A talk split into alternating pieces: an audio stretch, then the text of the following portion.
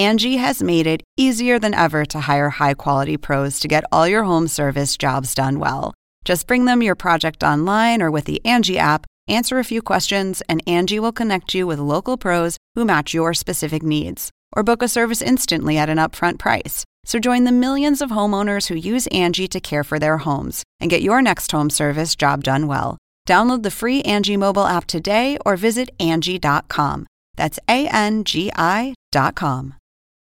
This episode is brought to you by La Quinta by Wyndham. Your work can take you all over the place, like Texas. You've never been, but it's going to be great because you're staying at La Quinta by Wyndham. Their free bright side breakfast will give you energy for the day ahead. And after, you can unwind using their free high speed Wi Fi. Tonight, La Quinta. Tomorrow, you shine. Book your stay today at lq.com.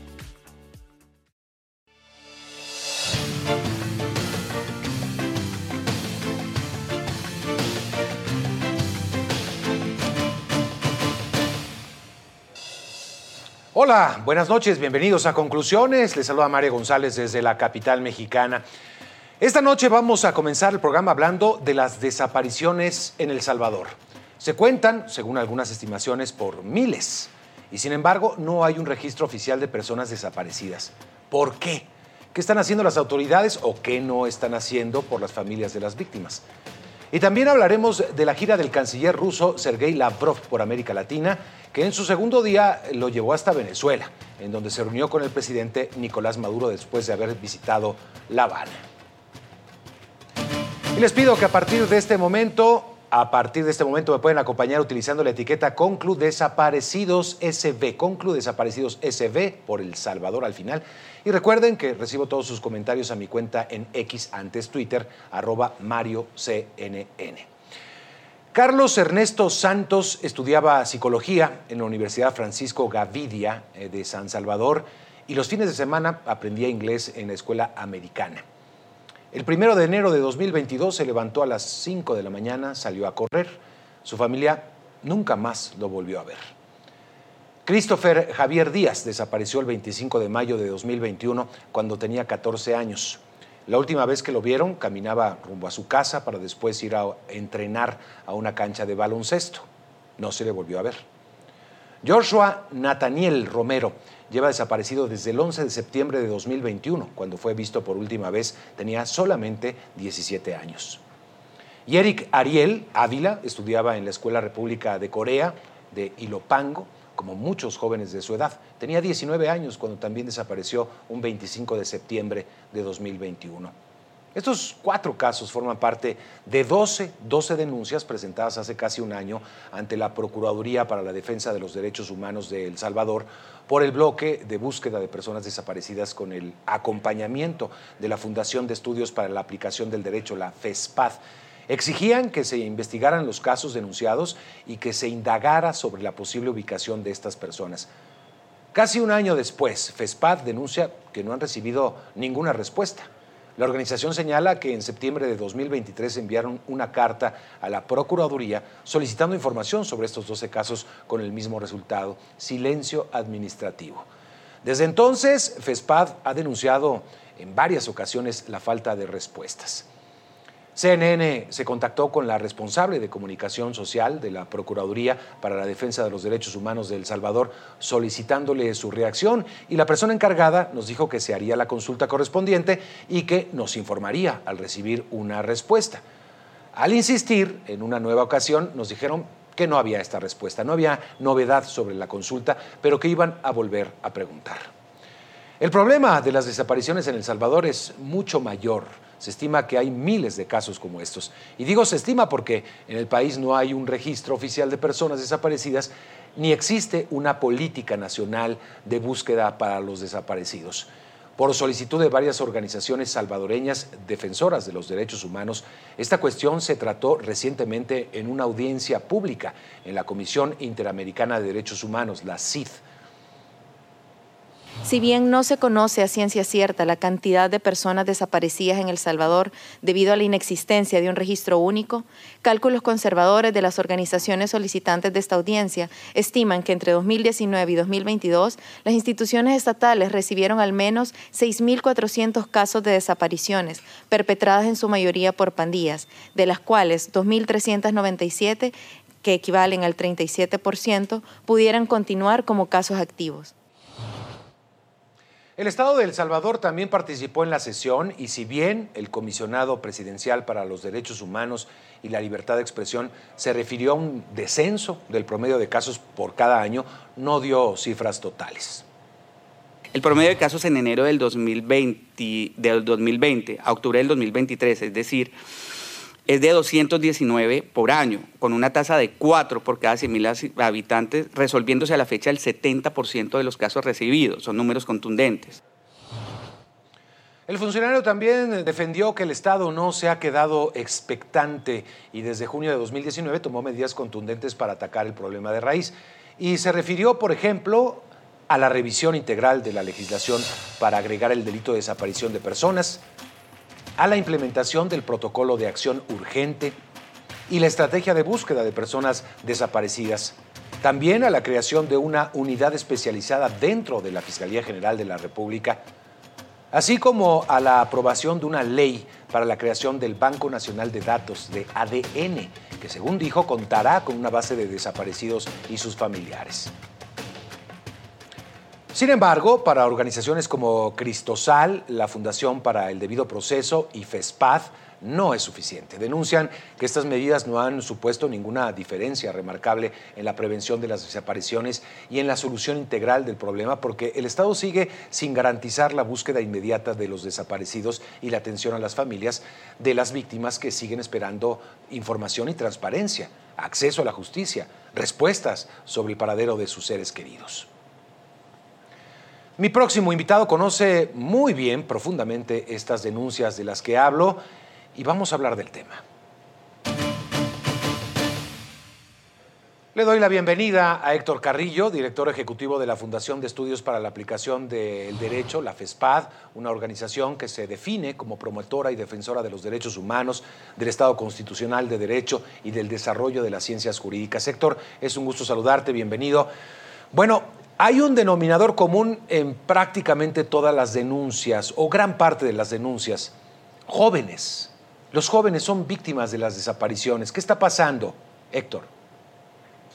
Bueno, muchas gracias por este espacio, por este espacio eh, que nos permite trasladar a la opinión pública internacional nuestra preocupación por la negligencia en la atención de los casos de personas desaparecidas en El Salvador puntualmente eh, respecto a los 12 casos presentados a la Procuraduría para la Defensa de los Derechos Humanos hace más de, bueno, hace ya casi un año sin que hasta el momento se tenga respuesta alguna.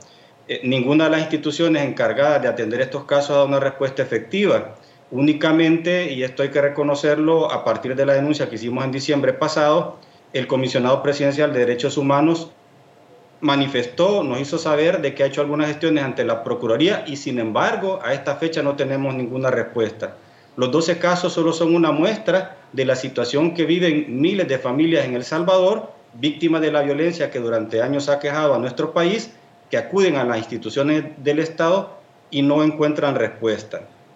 El Salvador, lo hemos venido diciendo, requiere un marco especial para atender a las víctimas de personas desaparecidas un marco especial que garantice la investigación, determinar quiénes fueron los responsables de la desaparición de las personas, que garantice también la identificación y la ubicación de las personas desaparecidas.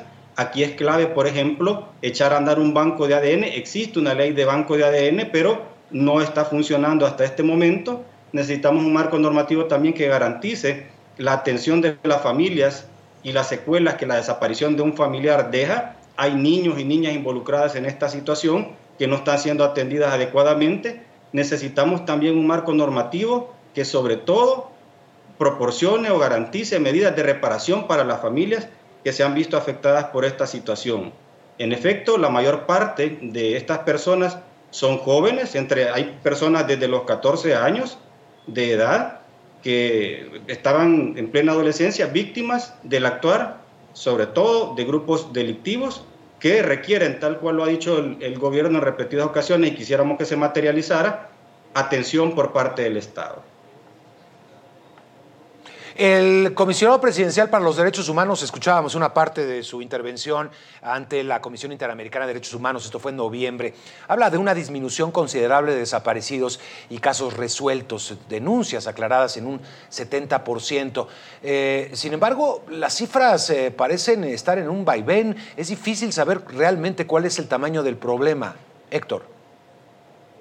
No son cifras, son personas y al margen de que se reporte una reducción en, el cometimiento de este tipo de hechos delictivos, es necesario que se impulsen medidas para atender a las víctimas que ya existen. Solo entre 2014 y 2019 se estima que hubieron 22.000 denuncias de personas desaparecidas en El Salvador. Entre 2019 y junio de 2022 hubieron 6.643, un poco más de denuncias, de las cuales 2.397 pudieran constituir casos, activos. Del resto del periodo de tiempo no se tiene datos, precisamente porque no existe acceso a la información. Yo creo que aquí las instituciones del Estado deben de revisar, en tanto que si hay buenos resultados, debieran de permitir fuentes alternativas para contrastar las fuentes que o las cifras que dan eh, funcionarios eh, del gobierno. ¿no? Entonces, por una parte, si bien hay una narrativa que establece o que señala que hay una reducción, que es necesario atenderlas, pero no hay acceso a fuentes de información que permitan corroborar esta situación. Conocemos el problema de las pandillas, el fenómeno de las pandillas que el presidente Bukele ha decidido enfrentar, pero también hay muchos casos de desapariciones que coinciden en tiempo con las medidas de excepción implementadas por el gobierno para combatir a las, pandillas. Se han denunciado de abusos de estas eh, medidas de excepción. Eh, ¿Qué se sabe al respecto? Eh, porque es fácil echar todo en la canasta del el fenómeno de las pandillas, el fenómeno delincuencial, pero podría estar afectando las políticas radicales bueno, nosotros hemos insistido en que las políticas de seguridad deben tener un enfoque amplio, no solo un enfoque eminentemente represivo, que es necesario en las circunstancias que le ha tocado enfrentar al país. Y de hecho, las autoridades eh, reportan el descenso de índices importantes en algunos eh, hechos delictivos, pero eh, hay otras situaciones que persisten. Y en el caso de las desapariciones y las medidas impulsadas, yo creo que ahí lo importante y la insistencia que hemos tenido es que las instituciones de control funcionen, que se, que se pueda verificar cualquier eh, denuncia hecha por la ciudadanía respecto a la vulneración de cualquier derecho, en este caso de, eh, el derecho a la libertad, ¿no? Deben de existir eh, instituciones como el caso de la Procuraduría para la Defensa de los Derechos Humanos, a la que le reiteramos el llamado de estas 12 familias que están esperando respuestas. Yo creo que aquí la Procuraduría puede tener la oportunidad de sentar un precedente importante respecto a cómo abordar esta situación de manera integral con otras instituciones del Estado. Aquí tiene que trabajar en conjunto la Fiscalía, la Procuraduría para la Defensa de los Derechos Humanos, las mismas organizaciones de la sociedad civil y sobre todo la eh, familia, ¿verdad? Bueno, Héctor, vamos a hacer una pausa, si te parece, y si me permites, Héctor Carrillo, director ejecutivo de la Fundación de Estudios para la Aplicación del Derecho, la FESPAD. Vamos a regresar con él a conversar más sobre este tema y también más adelante, aquí en conclusiones, los llevaremos a una de las prisiones más infames del Ecuador. CNN obtuvo imágenes que muestran, por una parte, el lujo en el que vivían ahí algunos de los capos más poderosos de las bandas de la delincuencia en Ecuador. Volvemos.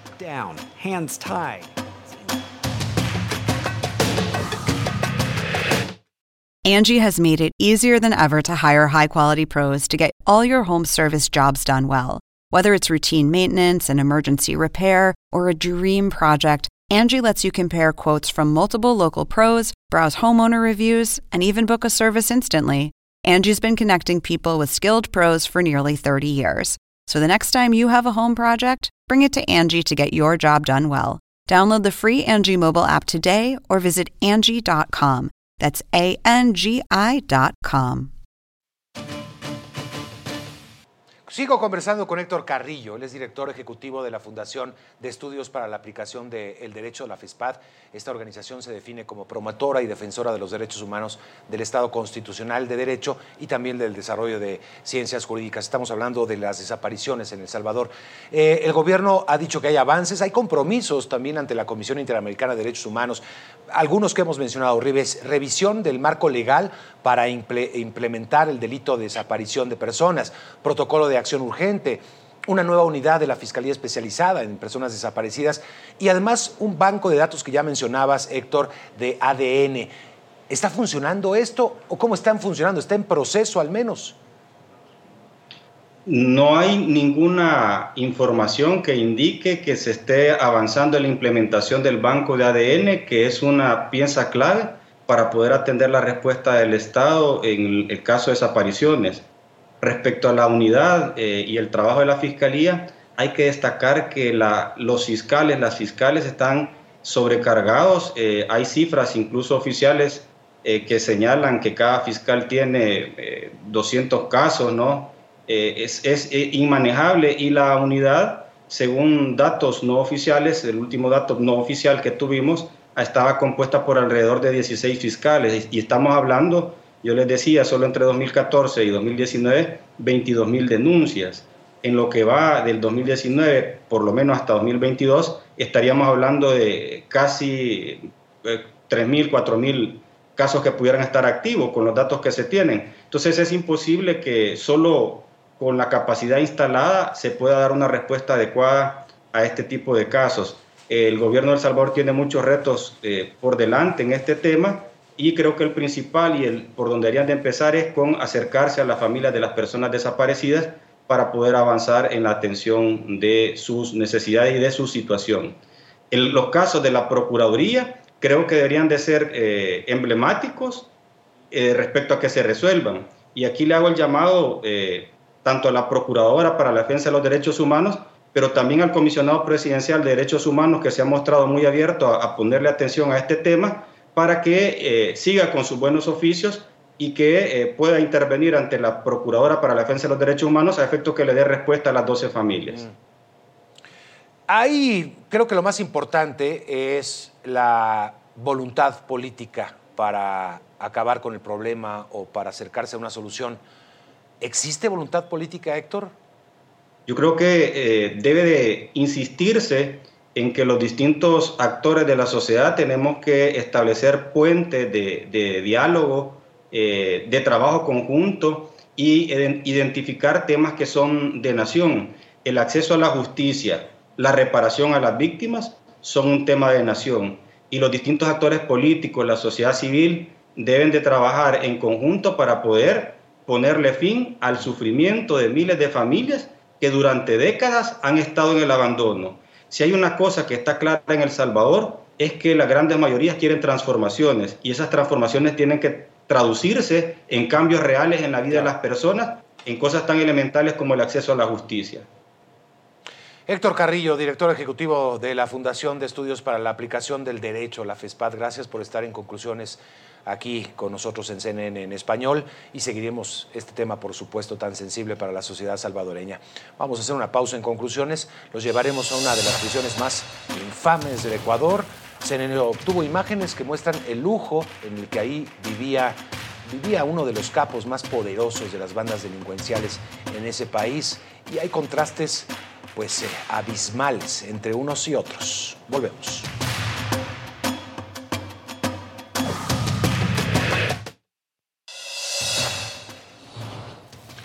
¿Qué tienen en común los chimpancés, los monos y los niños? Hay mucho en común entre los primates, pero la respuesta es el sentido del humor. No estoy bromeando. Es un estudio que detectó que los primates se burlan unos de otros como suelen hacer los niños muchas veces. La investigación liderada por un equipo internacional de científicos es la primera en indagar sobre este tipo de comportamiento. El estudio reveló que cuatro especies de primates, los chimpancés, los gorilas, los orangutanes y los bonobos, practican este comportamiento burlón de forma provocativa y persistente.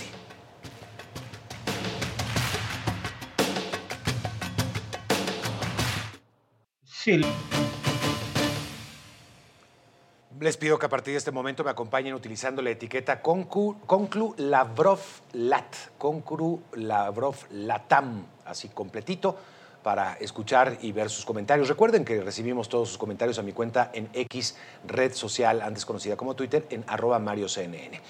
Y es que el canciller de Rusia, Sergei Lavrov, llegó a Venezuela este martes como parte de la gira por América Latina, que lo llevó primero a Cuba y va a cerrar en Brasil. Claro, la broma tuvo reuniones con el eh, par venezolano, su par venezolano Iván Gil, con la vicepresidenta Delcy Rodríguez y con el presidente Nicolás Maduro.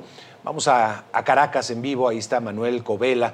Eh, según Maduro, en esa reunión se habló de ciencia, tecnología, economía, energía, petróleo, pues de todo un poco. ¿Cómo nos puedes contar, Manuel? Adelante.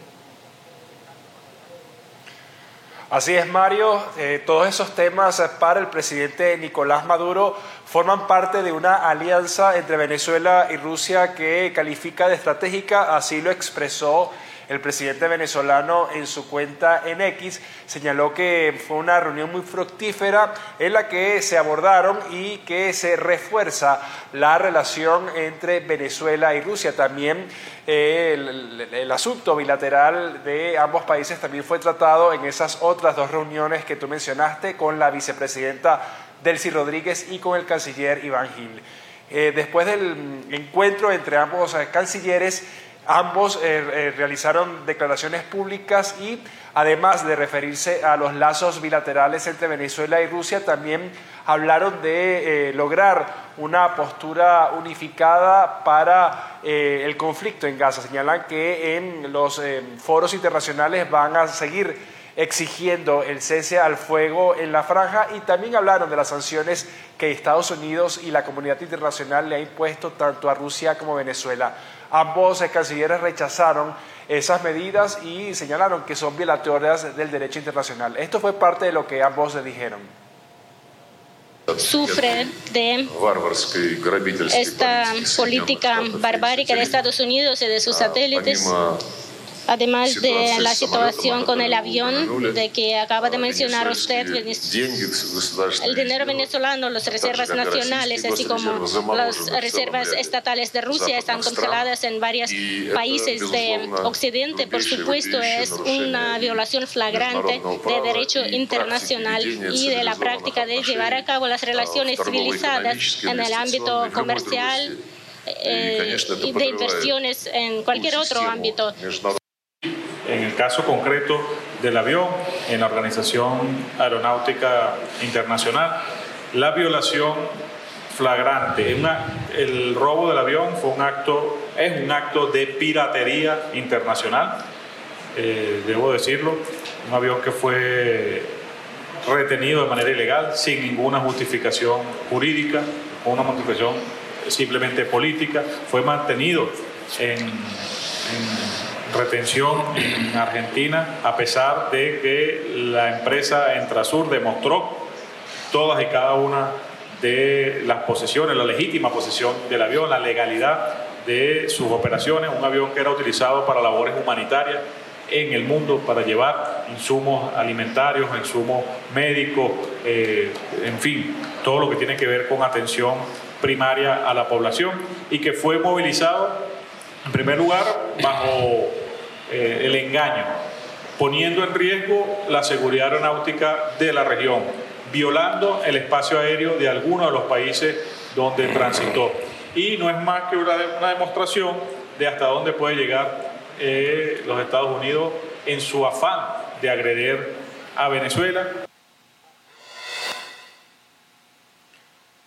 Bien, se referían ambos cancilleres en esas palabras específicamente al caso del avión de Entrasur, un avión de carga venezolano que fue retenido en Argentina desde 2022 por supuestos lazos con el extremismo iraní y que recientemente fue incautado por Estados Unidos. En paralelo a esta visita del canciller de Rusia, Sergei Lavrov, se desarrolló una manifestación a favor de Rocío San Miguel, la activista de derechos humanos detenida hace 11 días por estar involucrada en un supuesto complot contra el presidente Nicolás Maduro.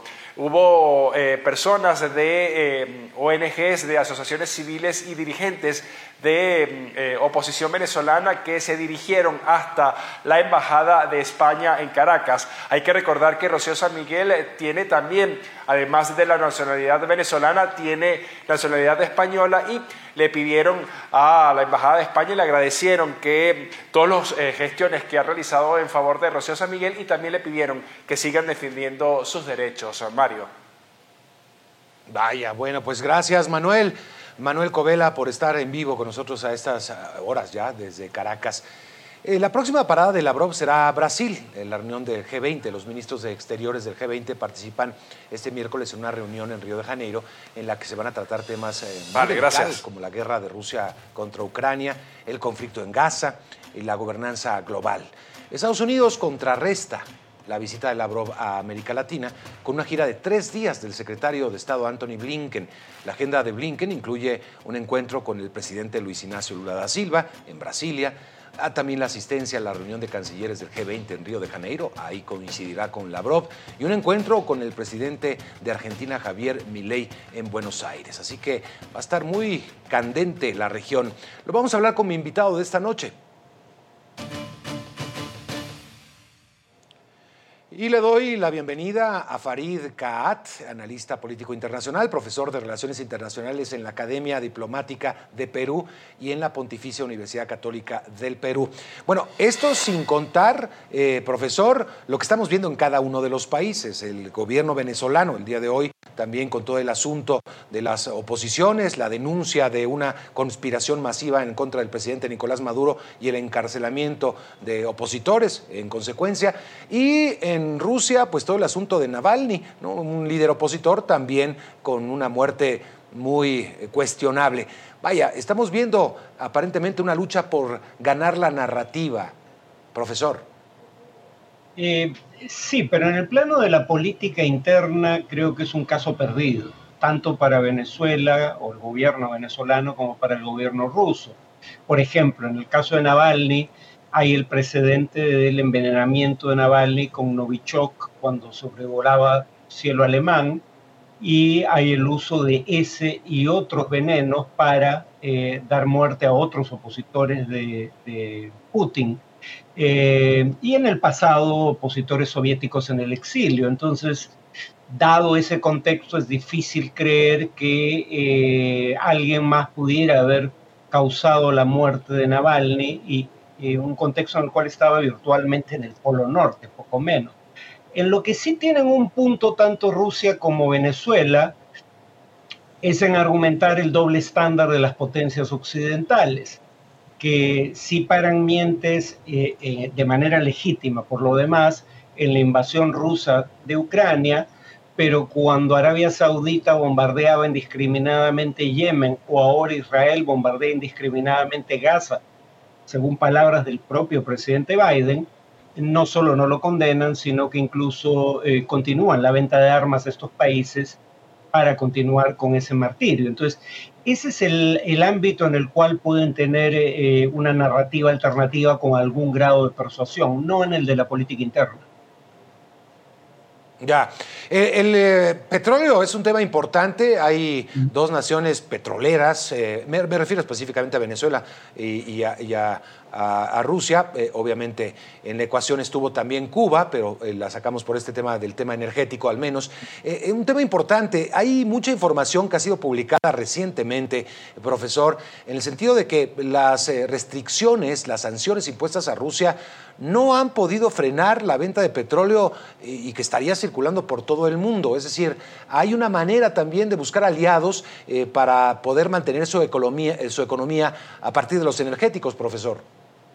Sí, eh, ambos países colaboran en materia energética, pero en dos dimensiones totalmente diferentes. Una es la inversión de empresas del rubro eh, de matriz rusa en la industria energética venezolana, pero la otra es eh, colaborar en formas para evadir las sanciones, por ejemplo, a través de triangulaciones. O sea, digamos, petróleo que está en buques de bandera venezolana, es transbordado a buques con otra bandera que lo llevan al puerto de destino Eh, en el caso de Rusia, no solo tenemos eso en materia de energía, también tenemos esto de este incremento milagroso de las importaciones de electrodomésticos por parte de ex repúblicas soviéticas del, Asia, que luego reexportan estos bienes para ser canibalizados en Rusia.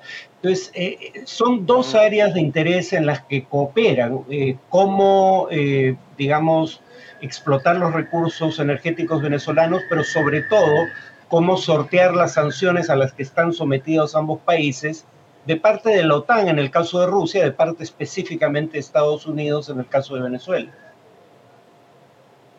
Viene la reunión del G20, una reunión importante en un mundo muy conflictivo. Eh, la sede será Brasil. ¿Rusia considera aliado a Brasil? ¿Cómo podemos eh, interpretarlo? Porque por una parte, efectivamente, el presidente Luis Ignacio Lula da Silva ha sido considerado persona no grata por Israel por tener conceptos muy fuertes hacia la, hacia la penetración, hacia la presencia en, Gaza, eh, hablando prácticamente de un holocausto o algo comparable a un holocausto, y no ha tenido los mismos términos con la invasión rusa a Ucrania.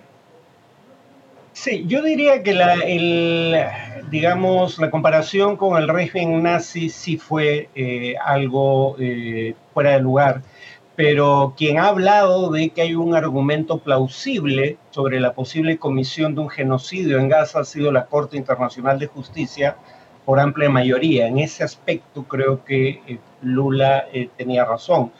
En el otro tema, digamos, Sí es cierto que Brasil votó para deplorar las acciones de Rusia en Ucrania en, la Asamblea General de la ONU, pero en honor a la verdad, la mayoría de países de América Latina no dieron ni un solo paso más allá de deplorar o condenar en, foros diplomáticos.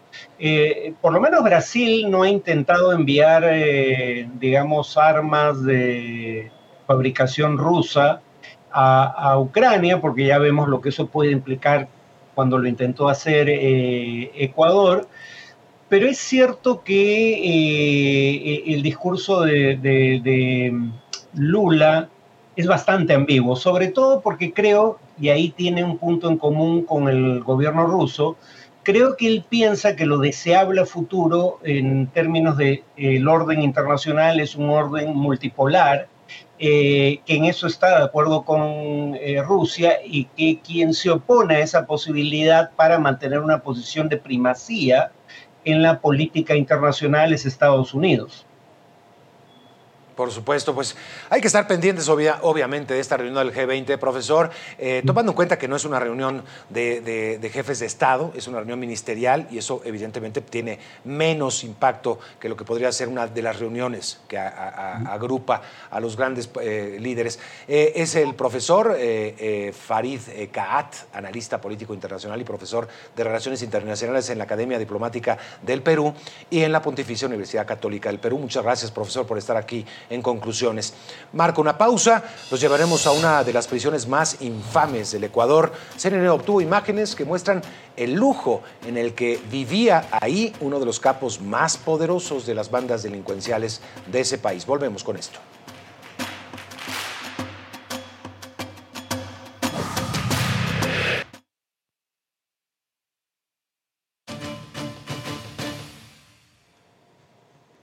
Intento por poner bajo control la influencia criminal en las prisiones, Ecuador desplegó a la Policía Nacional y el Ejército dentro de las instalaciones.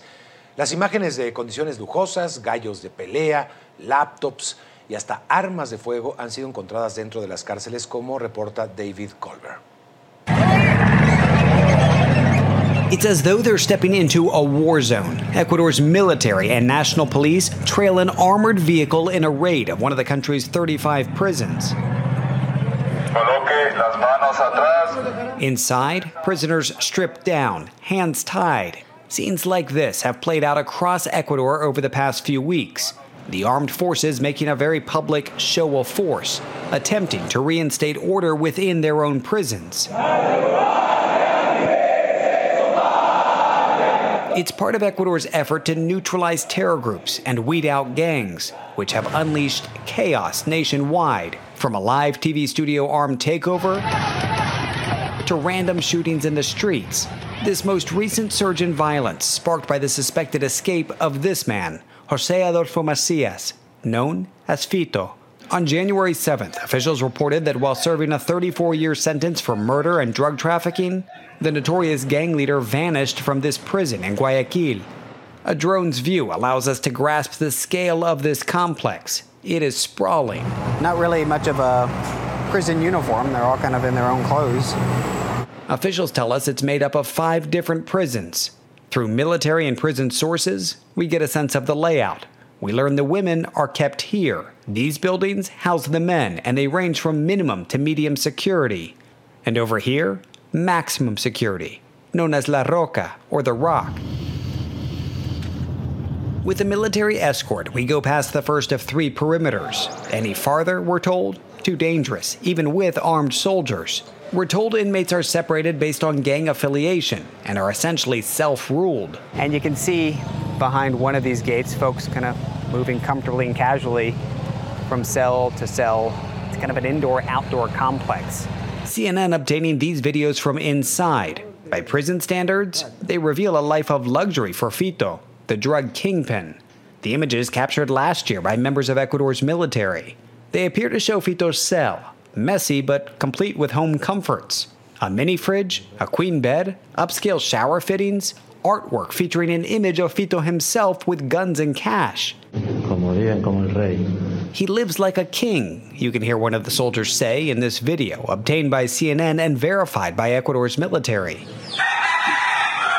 Outside, his own courtyard, and a half dozen fighting roosters believed to be his. A military source tells us Fito had fresh fish imported for his meals, and somehow even managed to shoot a music video from within the prison walls. Ecuavisa showing these images of Fito's 42nd birthday in 2022. The prisoners reportedly enjoyed cake, music, and drinks. The night capped off with fireworks. He had more power outlets than a Marriott hotel room, Ecuador's president Daniel Noboa said late last year. So why escape?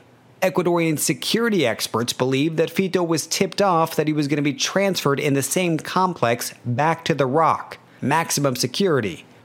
Fito spent a few weeks in the Rock last year. Moving him there involved an estimated 4,000 police and soldiers. His sudden disappearance, suggesting he wasn't ready to leave the comforts of his cell.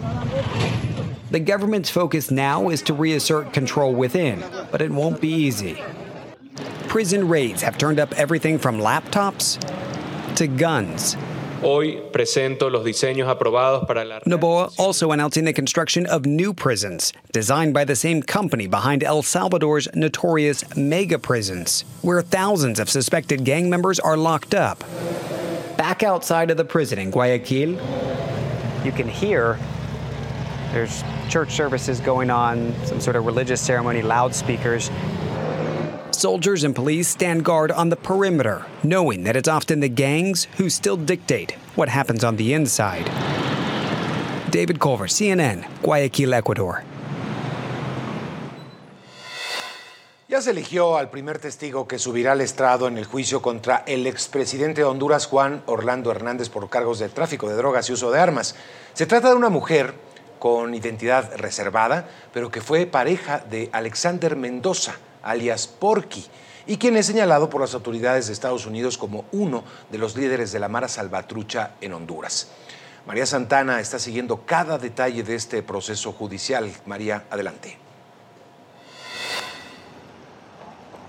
Durante el primer eh, día del juicio contra el expresidente de Honduras, Juan Orlando Hernández, quedaron seleccionados los 12 miembros eh, del jurado que tendrán que decidir sobre la culpabilidad o inocencia del exmandatario. También eh, seleccionaron a seis suplentes, personas que podrán reemplazar a cualquier miembro del jurado principal si alguno de ellos no puede continuar con el juicio. Son 18 personas, ciudadanos estadounidenses residentes de Nueva York. Y durante este proceso se le hizo preguntas a los posibles miembros del jurado sobre qué conocen sobre Honduras, sobre este caso, sobre el acusado. En un momento, el expresidente Hernández se paró frente al jurado. Estaba vestido eh, de traje oscuro y el juez le preguntó a los miembros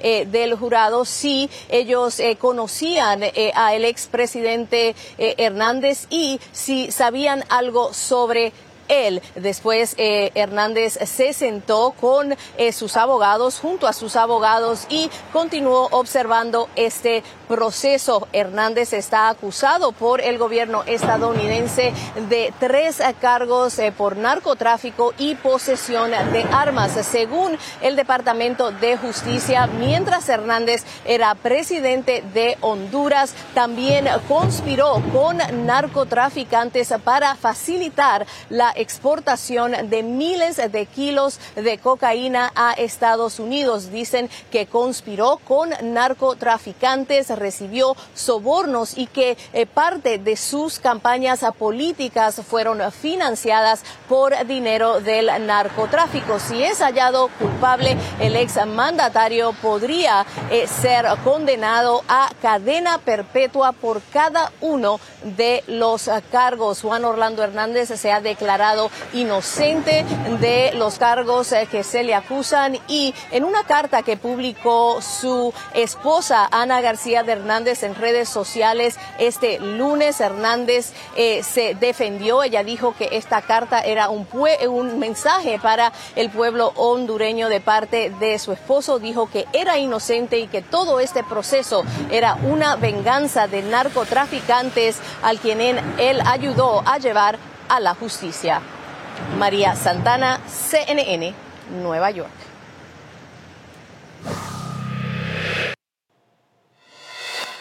A partir de este domingo los invito a sintonizar México Opina. Es un programa para analizar los temas de coyuntura que están importando a la sociedad mexicana, están generando también interés para la comunidad hispana en Estados Unidos y en América Latina, por supuesto. Cada semana hablamos con distintos protagonistas y expertos para discutir lo que genera mayor interés. No se lo pierda.